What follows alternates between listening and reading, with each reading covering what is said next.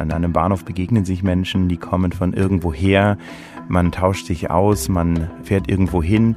Und eine Reise hat auch immer etwas von nostalgischem, man lässt was zurück, man geht in eine neue Zukunft hinein, man verändert sich, wenn man reist, man nimmt etwas mit, man lässt was zurück. Und diese ganzen Gedanken und diese äh, Metapher ist eigentlich genau das, wie wir auch den Bahnhof mit seiner Sammlung zum Beispiel sehen sagt Till Fellrath, den ich für eine neue Folge des Weltkunst-Podcasts Was macht die Kunst getroffen habe. Gemeinsam mit Sam Bardawil hat Till Fellrath im Januar 2022 die Leitung des Hamburger Bahnhofs übernommen. Sam und Till sind damit das erste Kuratoren-Duo in der Geschichte der Berliner Nationalgalerie. In diesem Podcast sprechen wir über ihre Zusammenarbeit und ihre Visionen für den Hamburger Bahnhof. Mein Name ist Lisa Zeitz, ich bin Chefredakteurin der Weltkunst und dieser Podcast wird Ihnen von Christie's präsentiert. Und wie immer frage ich an dieser Stelle, was macht die Kunst jetzt im Frühjahr 2022? Die Kunst macht, glaube ich, das, was sie irgendwie immer macht. Die Kunst ist ein ganz gutes Vehikel, um vielleicht ein wenig äh, innezuhalten. Ich glaub, denke, dass Kunst wirklich ihre Aufgabe ganz wunderbar erfüllen kann, wenn man etwas sieht, vielleicht ähm, etwas umdenkt, ein wenig verharrt, dadurch vielleicht nicht sofort immer so schnell mit seinen Meinungen ist, sondern vielleicht lernt ein wenig zuzuhören, vielleicht ein wenig Empathie zu gewinnen. Das ist, glaube ich, eigentlich genau die Stärke der Kunst, dass es vielleicht ein Vehikel ist, wie sich Menschen begegnen können und unterschiedliche Standpunkte zulassen, Sachen neu zu denken. Und genau das ist auch das, was man gerade in diesen Krisenzeiten braucht. Gemeinsam mit dem in Libanon geborenen Sem Badawil, der Theaterwissenschaften studiert hat und promovierter Kunsthistoriker ist, sind Sie Gründer der multidisziplinären kuratorischen Plattform Art Reoriented. Kuratoren der 16. Lyon Biennale 2022, bereits seit 2017 Kuratoren am Gropiusbau. Wir freuen uns ja schon auf die Ausstellung, die jetzt beginnt über Beirut. Darüber werden wir auch ein paar Worte nachher sprechen. Und sie haben gemeinsam Ausstellungen und Kollaborationen mit mehr als 70 Institutionen weltweit realisiert. Wie haben wir uns diese Zusammenarbeit als Team, als Duo vorzustellen? Also Sam und ich haben angefangen 2008 ähm, uns als kuratorisches Duo zusammenzuschließen. Seitdem arbeiten wir zusammen und machen alle Projekte inhaltlich und in der organisatorischen Ausführung wirklich auch gemeinsam. Ein äh, Hauptansatzpunkt damals war so gewesen, dass wir gemerkt haben, dass wir uns in vielen Bereichen ganz gut ergänzen. Sam ist eben im Libanon geboren, er hat lange in Dubai und in England gelebt. Ich selber habe auch der, im Ausland studiert. Ich war lange in London, in der Schweiz, in den USA mehrere Jahre und äh, bin eben gebürtiger Deutscher und auch was die Ausbildung angeht, haben wir komplementäre Hintergründe. Sam ist äh, ja wirklich klassisch Kunsthistoriker, aber auch Schauspieler, hat selber auch als Schauspieler und äh, Regisseur gearbeitet. Mein Hintergrund ist eher in den Wirtschafts- und Politikwissenschaften und irgendwie haben wir gemerkt, dass wir immer uns eigentlich so ein bisschen, ähm, ich möchte nicht sagen gestritten haben, aber wirklich ganz äh, intensiv über Themen auseinandergesetzt haben und immer unterschiedliche Standpunkte oftmals miteinander verhandelt haben. Und das war eigentlich das, was wir gesagt hatten, das ist ein ganz guter Ausgangspunkt. Wir wollen das eigentlich ein bisschen in das Inhaltliche mit rübernehmen und dann versuchen, so ein bisschen nuancierter und ein bisschen breiter uns aufzustellen in unseren Projekten jeder Mensch hat ja unterschiedliche Vorlieben, was Kunst betrifft. Kann man da irgendwie differenzieren, was eher bei Ihnen ist und was eher bei Sam zu finden ist, welche Vorlieben, was die Kunst betrifft? Das würde ich eher verneinen. Ich glaube schon, dass wir eine gemeinsame Sensibilität für die Kunst haben. Also bei uns beiden gibt es jetzt keine Präferenz für eine bestimmte Stilrichtung, nicht mal für bestimmte Epochen. Wir sind beide ganz äh, ja, besessene Museumsgänger. Wo, egal wo wir sind, gehen wir wirklich in, in alle Museen, auch dort in, in die hinterletzten Räume und hinterletzten ja, Ecken, die es da noch zu entdecken gibt. Wir sind da wirklich ganz, ganz ähm, breit aufgestellt. Aber ich würde vielleicht sagen, dass wir beide auch so eine ähm, Präferenz haben für Kunst, die man auch gleich erfassen kann. Wir sind vielleicht weniger Fan von äh, Kunstwerken oder Objekten, wo man vielleicht ähm, ja erstmal eine halbe Stunde irgendwelche Texte lesen muss, um dann zu verstehen, was eigentlich die Intention von einer bestimmten Sache da ist. Also ich glaube schon, dass wir gemeinsam beide Objekte oder Kunstwerke ähm, vielleicht eher in einer Ausstellung äh, äh, ja, berücksichtigen würden und die, die halt irgendwo so einen direkten Zugang erlauben, wo man wirklich auch Kunst erkennt erkennen kann, wo man irgendwas spürt oder irgendwas sieht oder sich vielleicht irgendwo ja konfrontiert fühlt oder inspiriert fühlt. Sie haben ja beide sehr internationale Netzwerke. Was kann man von diesen Netzwerken im Hamburger Bahnhof demnächst erwarten? Genau, das ist richtig. Das ist sicherlich eine unserer Stärken, dass wir eben die letzten 12, 13 Jahre unabhängig gearbeitet haben und dadurch eben wirklich in so vielen internationalen Institutionen mit unseren Projekten irgendwo angedockt haben und da im Dialog gewesen sind. Und das sind natürlich alles Kontakte, Erfahrungen, auch institutionelle Erfahrungen. Wie können Museen von innen aussehen? Äh, welche Sammlungen gibt es wo? Wie werden dort Sammlungen präsentiert? Ähm, das sind natürlich alles Erfahrungen, genau wie die ganzen Kontakte, die wir selbstverständlich selbstverständlich jetzt in den Hamburger Bahnhof mitnehmen. Und wir freuen uns wirklich darauf, jetzt diese ganzen Erfahrungen, die wir vielleicht überall in unterschiedlichen Institutionen gemacht haben und da vielleicht unseren Beitrag geleistet haben, das Ganze jetzt eben konzentriert hier in Berlin im Hamburger Bahnhof zu machen. Also das wird sicherlich eine ganz große Rolle spielen und ich freue mich wirklich darauf, das mit dem Team gemeinsam zu, äh, ja, zu bewerkstelligen. Sie haben ja einige Biennalen schon äh, kuratiert. Wie kann man sich das Publikum eines Museums im Gegensatz zum Publikum einer Biennale vorstellen? Also das ist eine Frage vielleicht auch mehr der Standorte. Ich glaube, dass das gar nicht äh, möglich ist zu sagen, ein Museum hat überall dasselbe Publikum, egal in welcher Stadt es sich befindet. Und genauso wenig kann man das bei einer Biennale sagen. Ich glaube, es gibt schon einen Riesenunterschied, wenn man sich die Biennale in Venedig anschaut, wo es vielleicht nicht unbedingt ein großes lokales Publikum gibt. Da kommt eben die, äh, die Kunstwelt hin alle zwei Jahre oder dieses Mal alle drei Jahre ähm, und schaut sich dort halt die Kunst an, ist dort im Dialog, aber aber wenn man eine Biennale wie in Lyon zum Beispiel sich anschaut, ist es da halt mit Abstand das größte zeitgenössische Kunstevent ähm, in Frankreich und hat deswegen natürlich so eine Art Leuchtturmfunktion innerhalb von Frankreichs. Das findet in Lyon statt. Man ist mit dem TGW wirklich überall ganz schnell dort. In der gesamten frankophonen Welt spielt es eine riesengroße Rolle, bis nach Genf in die französische Schweiz hinein. Norditalien, von Belgien ist man auch in äh, knapp vier Stunden mit dem TGW direkt in Lyon. Also das ist natürlich schon irgendwo was, wo es dann irgendwo einen lokalen Anker gibt. Viel stärker, als das in Venedig der Fall ist. Und bei Museen würde ich das genauso eigentlich ich sehen. Also das Publikum ist da schon breit, aber der Hauptunterschied ist eher, dass es dort wie im Hamburger Bahnhof eine Sammlung gibt und deswegen einen festen Anker, irgendetwas gibt, was sich vielleicht nicht verändert, während eine Biennale sich eben doch alle zwei Jahre komplett neu erfinden muss. Und das Museum auf der anderen Seite, ähm, was für ein Publikum erwarten Sie oder wünschen Sie sich im Hamburger Bahnhof? Also wir wünschen uns, dass das so ein bisschen eine Drehscheibe und ein Treffpunkt wird. Vielleicht für Berlin. Ich glaube, der Hamburger Bahnhof muss ganz stark so ein bisschen seine Rolle als zentrale Institution wahrnehmen. Es ist die sammelnde Institution als Teil der Nationalgalerie, der Teil, der sich der zeitgenössischen Kunst widmet. Der Hamburger Bahnhof muss da viel stärker, glaube ich, auch die Kunstszene Berlins abbilden und sich viel stärker hier engagieren. Wir haben ja jetzt eine Partnerschaft mit der Berlin Biennale realisieren können relativ kurzer Zeit. Äh, wir sind einer der Hauptspielorte der Berlin Biennale und ich glaube, dass der Hamburger Bahnhof da so ein bisschen der Ankerpunkt vielleicht in der Stadt Berlin sein muss für das lokale Publikum, für die lokale Kunstszene. Gleichzeitig ist Berlin natürlich ein riesen äh, Publikumsmagnet, ein riesen Tourismusmagnet. Die Marke Berlin, die zieht wirklich international ganz, ganz stark. Es gibt halt viele Menschen, die aus aller Welt nach Berlin kommen und ich glaube, fast jeder, der in Berlin Kunst sehen möchte als Besucher, wird ganz klar auch in den Hamburger Bahnhof kommen. Ich glaube, da kommt man gar nicht drum herum und das möchten wir viel stärker noch ähm, eigentlich wahrnehmen. Also ich glaube, dass da wirklich so ein ganz guter Treffpunkt vielleicht ist, so eine Dreh- und Angelscheibe vielleicht zwischen Berlin, Deutschland und eben der Welt und das soll der Hamburger Bahnhof sicherlich wahrnehmen.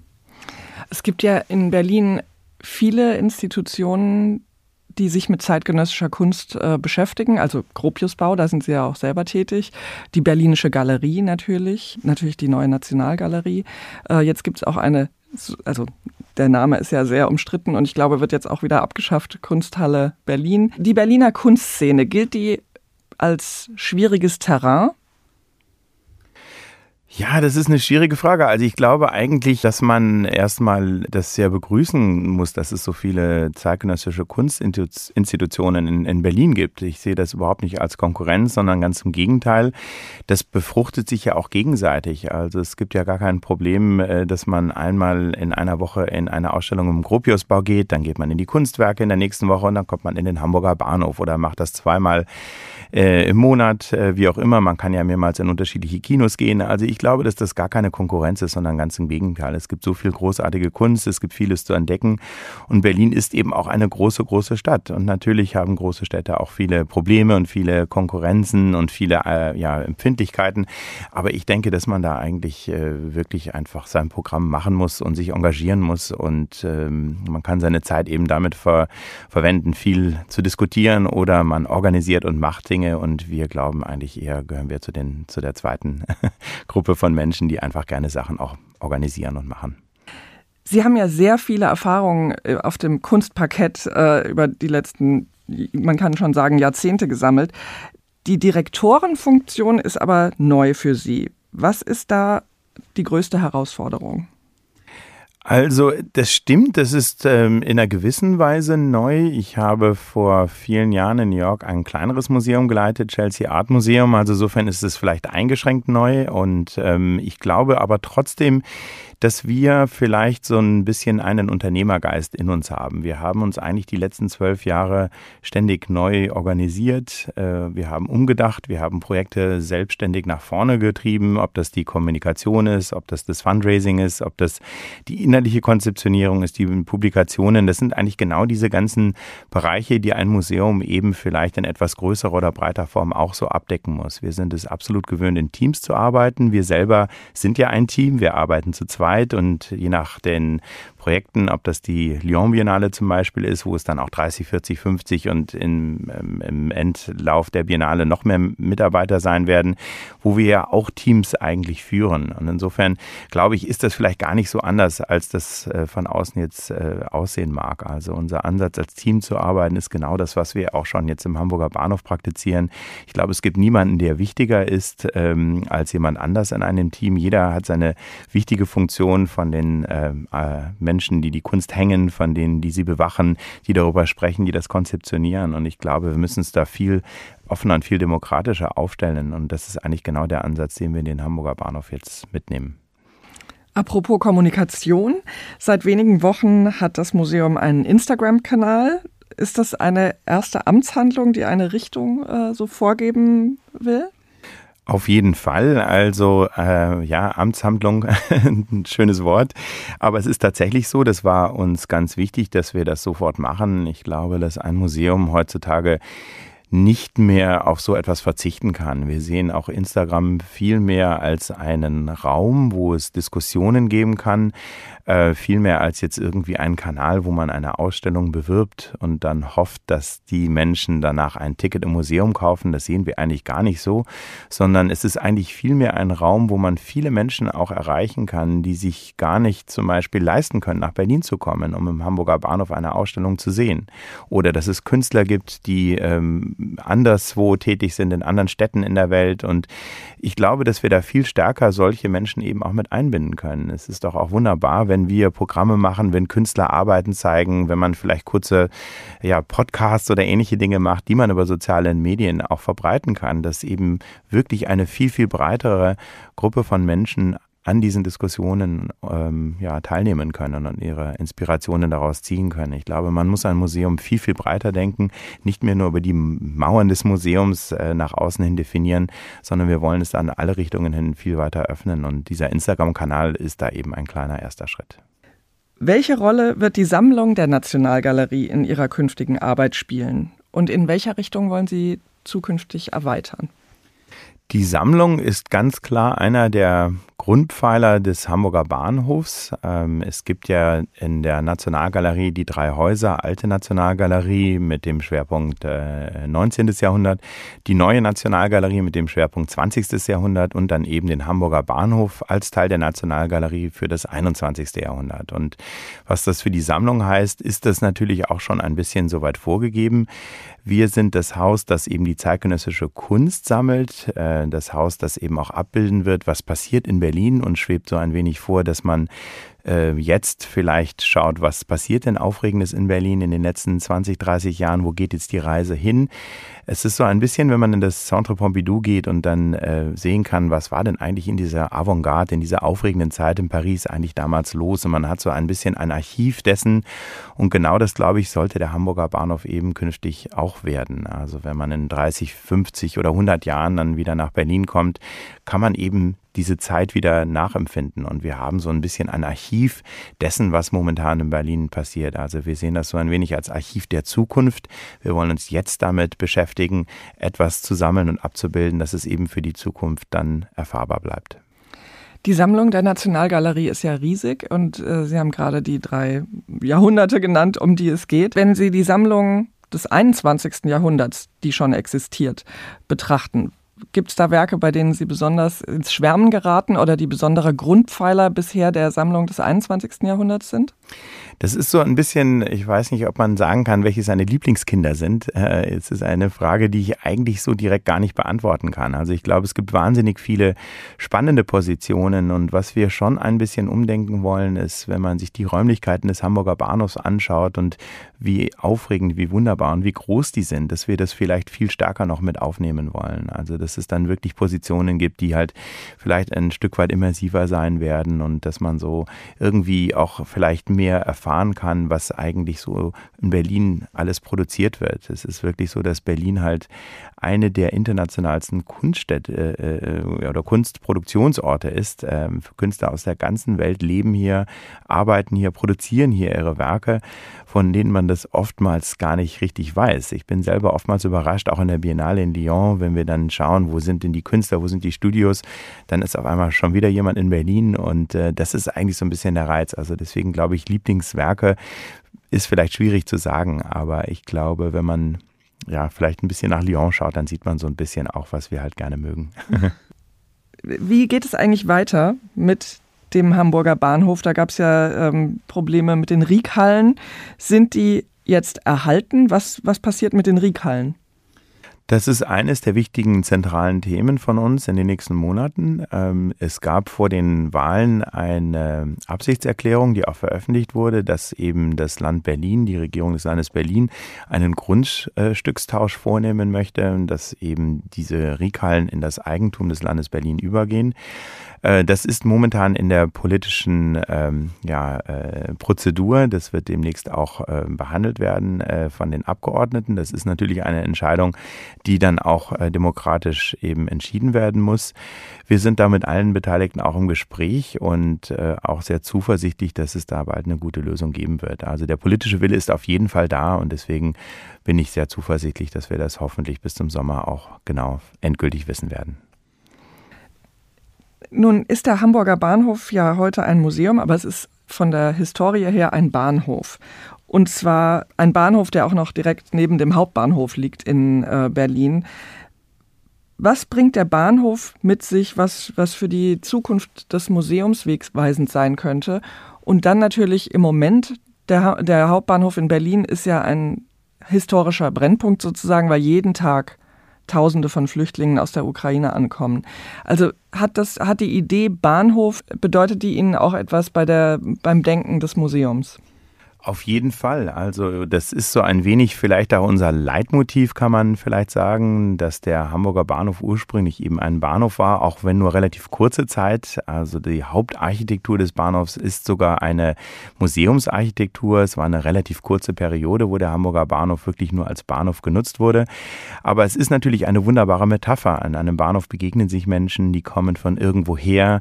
Man tauscht sich aus, man fährt irgendwo hin und eine Reise hat auch immer immer etwas von vielleicht nostalgischem, man lässt was zurück, man geht in eine neue Zukunft hinein, man verändert sich, wenn man reist, man nimmt etwas mit, man irgendwie lässt was zurück. Und diese ganzen Gedanken und diese äh, Metapher ist eigentlich genau das, wie wir auch den Bahnhof mit seiner Sammlung zum Beispiel sehen. Es ist irgendwo eine Momentaufnahme, Menschen, Ideen, Kunstwerke begegnen sich und man geht darauf aufbauend eben in die Zukunft weiter. Und Sie haben gerade ganz richtig gesagt, dass momentan viele Flüchtlinge am Berliner Hauptbahnhof ankommen. Das war vor einigen Jahren äh, in der Syrien-Krise ganz ähnlich. Äh, da waren wir hauptsächlich in München. Da sind jeden Tag bis zu 10.000 Menschen mit nichts angekommen am Bahnhof. Also die Bilder wiederholen sich und Geschichte wiederholt sich.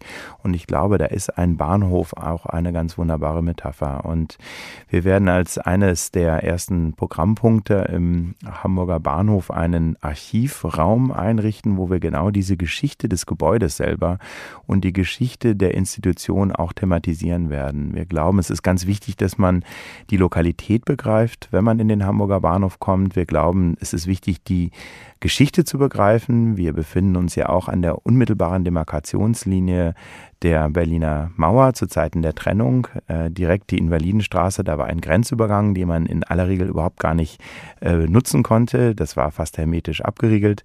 Und da ist natürlich auch so ein gewisser äh, ja, Anspruch oder eine gewisse ein gewisser Auftrag, der sich für uns darauf ableitet, eben wirklich als offene Plattform Grenzen zu überwinden, unterschiedliche Standpunkte mit einzubinden und auch da die Institutionen in alle Richtungen hin viel, viel weiter öffnen. Dürfen Flüchtlinge eigentlich umsonst ins Museum? Das ist eine ganz gute Frage. Da muss ich tatsächlich nachschauen. Das weiß ich nicht. Ich glaube nicht, dass es momentan einen Status gibt. Es ist aber so, dass wir auch im Programm von Volkswagen VW Art for All ähm, Menschen dabei haben, äh, die Kunst erklären, die aus Syrien vor einigen Jahren gekommen sind. Also die Idee oder die Frage, wie man Menschen, die hier ankommen und irgendwo auch ja eine neue Heimat vielleicht finden müssen, äh, zu, äh, ja, zu integrieren oder teilhaben zu lassen, dass das wirklich ein Museum von allen ist, ist eine ganz, ganz zentrale Frage. Und was jetzt eben Flüchtlinge ganz konkret angeht und Ukraine, ähm, ich glaube, dass viele Menschen, wenn sie auf der Flucht sind, noch gar nicht genau wissen, wo da die Reise auch wiederum hingeht. Ich glaube, man kann das gar nicht so richtig fassen, wenn man irgendwo von heute auf morgen alles zurücklassen muss. Da schwebt sicherlich der Gedanke mit, vielleicht kann ich in ein paar Wochen ja wieder mal zurück, vielleicht ändert sich das Ganze. Ich glaube, das braucht ganz, ganz lange, bis man vielleicht realisiert, wenn das tatsächlich so sein sollte, dass man nicht mehr zurück kann, bis man dann irgendwo versucht, auch anders irgendwo sich da niederzulassen. Das sind lange Prozesse. Ich glaube, das ist äh, unfassbares Leid, äh, was da vielen Menschen widerfährt und ähm, was das Schlimme ist, es passiert eben immer wieder, es passiert überall auf der Welt. Ähm, jetzt gerade nicht nur in der Ukraine, es ist einfach ein furchtbares, schreckliches Thema, mit dem wir jetzt hier ganz hautnah äh, konfrontiert sind. Zum Abschluss würde ich gerne noch einen Blick von Berlin auf die Welt äh, richten. Sie haben auf der Biennale in Venedig 2013 die nationalen Pavillons des Libanons und 2019 die der Vereinigten Arabischen Emirate kuratiert. Und dieses Jahr sind Sie in Venedig Teil des Kuratorenteams des französischen Pavillons. Was können wir von Ihrer Zusammenarbeit äh, mit der Künstlerin Zineb Sedira, französisch-algerische Künstlerin, was können wir da im französischen Pavillon erwarten?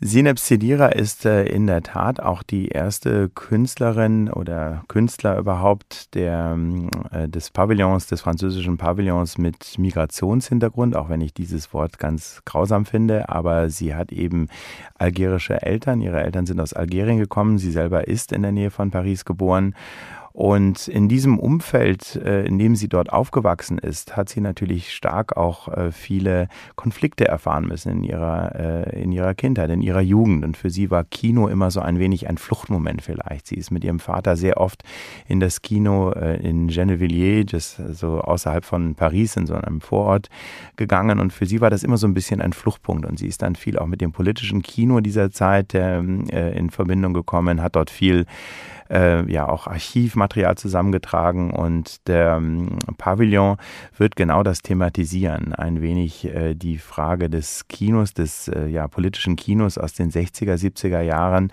im Zusammenspiel zwischen Frankreich, Algerien, aber auch äh, Venedig, Italien. Viele Filme sind damals äh, mit italienischen Produzenten koproduziert worden. Und es ist eigentlich so eine autobiografische Erzählung und Geschichte dessen, wie man vielleicht eine Nation erlebt, wie man Kultur beschreibt und wie eigentlich solche Narrationen entstehen in diesem Konfliktpunkt. Sineb selber lebt seit vielen Jahren ja auch in London, also eigentlich hat sie drei Kulturen in sich. Und das sind natürlich wunderbare äh, Themen, die man gerade in einem nationalen Pavillon, wo es ja auch ein wenig um die Frage einer Nation oder was ist Kunst einer Nation geht, fast ein wenig wie in den alten Weltausstellungen, wo man natürlich ganz genau das auch ein bisschen vielleicht hinterfragen kann. Und das wird eigentlich so das Hauptthema des Pavillons sein. Biennalen, stelle ich mir vor, haben weniger Bürokratie als ein Museum wie die Nationalgalerie in Berlin. Wie gehen Sie mit diesen Bürokratien jetzt um?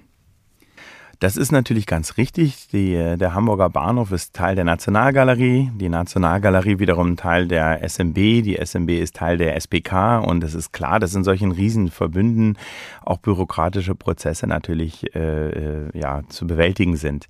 Es ist aber auch nicht so, wenn man unabhängig arbeitet, dass man keine solche Herausforderungen hat. Also auch da muss man immer wieder versuchen, mit Systemen und Organisationen zu arbeiten und in jeder Form versuchen, Lösungen zu finden. Also ich glaube, es ist eine Utopie zu denken, dass man irgendwo mal eine Situation hat, wo alles ganz leicht geht und alles irgendwie, ja, ohne, ohne Anstrengungen, ohne Überzeugungsarbeiten, ohne Systeme, ohne Vergaberichtlinien und andere Dinge geht.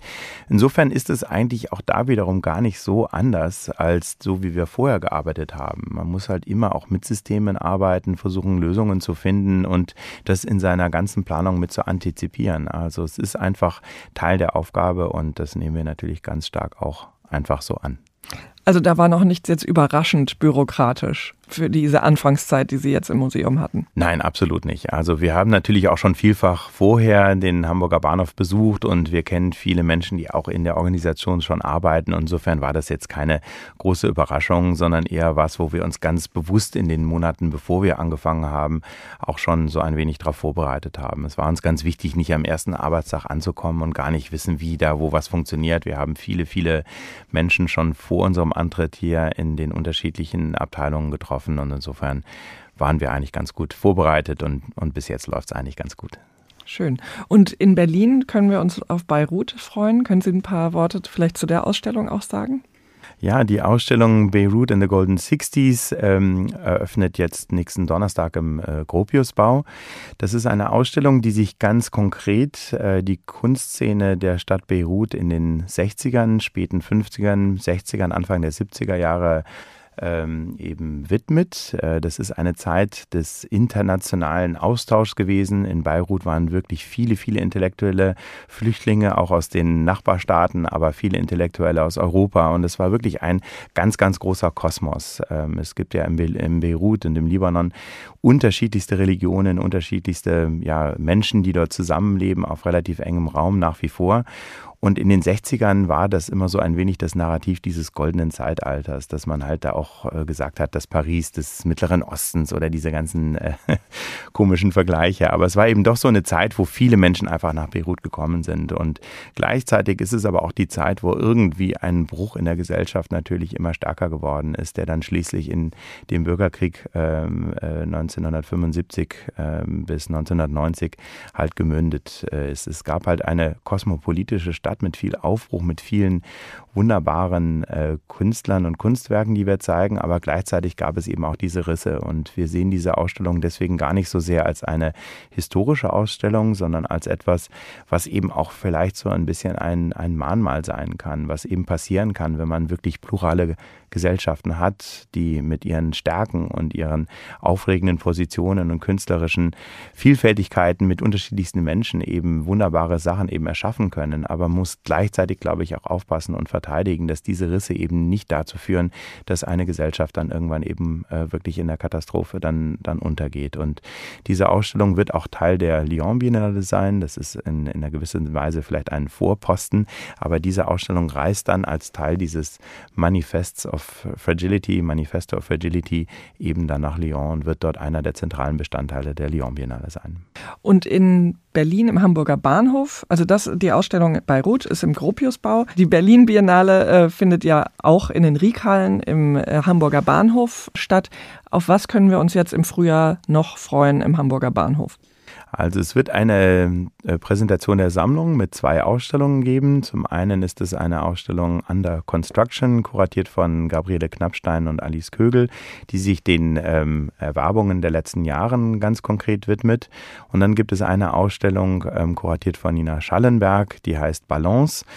Die äh, widmet sich Werken der Sammlung Marx und wir freuen uns, dass wir jetzt auch die Kleihushalle dieses Jahr im Juni wieder eröffnen werden. Und das ist eine Ausstellung, die da, da sein wird. Insofern gibt es wunderbare Präsentationen der Sammlung und dann die Berlin Biennale im Sommer und gleichzeitig noch die wunderbare Ausstellung Church for Sale, die ebenfalls bis September läuft. Wir werden also ein volles Haus haben und freuen uns sehr, dann die Besucher willkommen zu heißen. Wenn Sie eine Zeitreise machen könnten, wohin und zu welcher Zeit würden Sie reisen? Ich glaube, dass ich eine große Reise machen würde, aber ich weiß auch genau, dass die wieder im Jahre 2022 enden wird. Ich bin eigentlich kein Freund äh, davon, nostalgisch äh, nach äh, hinten zu schauen, auch wenn ich wahnsinnig gerne Geschichte mag. Ähm, ich mag auch gerne die Fantasie für die Zukunft und was man machen kann. Aber ich bin eigentlich genau auch jemand, der sehr gerne heute hier lebt und das einfach wirklich mit allen Vorteilen gerne nach vorne weiterdenkt. Was ist Ihr wichtigstes Werkzeug? Ich würde sagen der Laptop, äh, weil wir so viel unterwegs sind und eigentlich immer alles von unterwegs und dauernd auch Sachen äh, machen, die von dem Laptop sind. Mittlerweile telefoniert man eigentlich auch nicht mehr am Telefon, sondern das ist fast immer per Zoom oder Webex oder ähnlichen Dingen. Insofern, ich glaube, der Laptop, wenn der weg wäre, das wäre, glaube ich, das Allerschlimmste. Wenn Sie ein Tier wären, welches Tier wäre das? Ich glaube, ich wäre gerne ein Vogel, auch wenn das vielleicht so äh, ein wenig klischeemäßig äh, klingt, aber ich finde es einfach wunderbar, schnell in, über Distanzen gehen zu können, alles von oben zu sehen, den Überblick zu haben. Das mag ich eigentlich wunderbar gerne. Was ist Ihre Lieblingsfarbe? Blau. Haben Sie einen wiederkehrenden Traum? Nein, habe ich nicht. Hören Sie Musik beim Arbeiten? Nein, das kann ich nicht. Ich muss wirklich immer eine Sache machen und dann die nächste. Ich konzentriere mich dann lieber voll auf die Musik. Zu welchem Thema würden Sie sich einmal eine ganze Ausgabe der Weltkunst wünschen? Ich glaube, zur der Kunststadt Berlin würde ich mir eine ganze Ausgabe wünschen mit all ihren Facetten, den Künstlern, die es in der Stadt gibt, den Institutionen und den wunderbaren Möglichkeiten, die die Stadt hat. Es wird in den Medien meiner Meinung nach viel zu viel über Probleme der Stadt gesprochen und immer wenn irgendwas nicht gut läuft, aber es ist eine wahnsinnig aufregende Stadt mit wunderbarer Kunst und ich finde, das wäre wunderbar, das mal zu feiern. Super, wird gemacht. Vielen Dank, Herr Professor Fellrath. Das war ein sehr interessantes Gespräch und schön, Ihre Stimme zu hören. Wunderbar, vielen Dank für das Gespräch und ja, wir hoffen, wir sehen uns im Hamburger Bahnhof. Auf jeden Fall.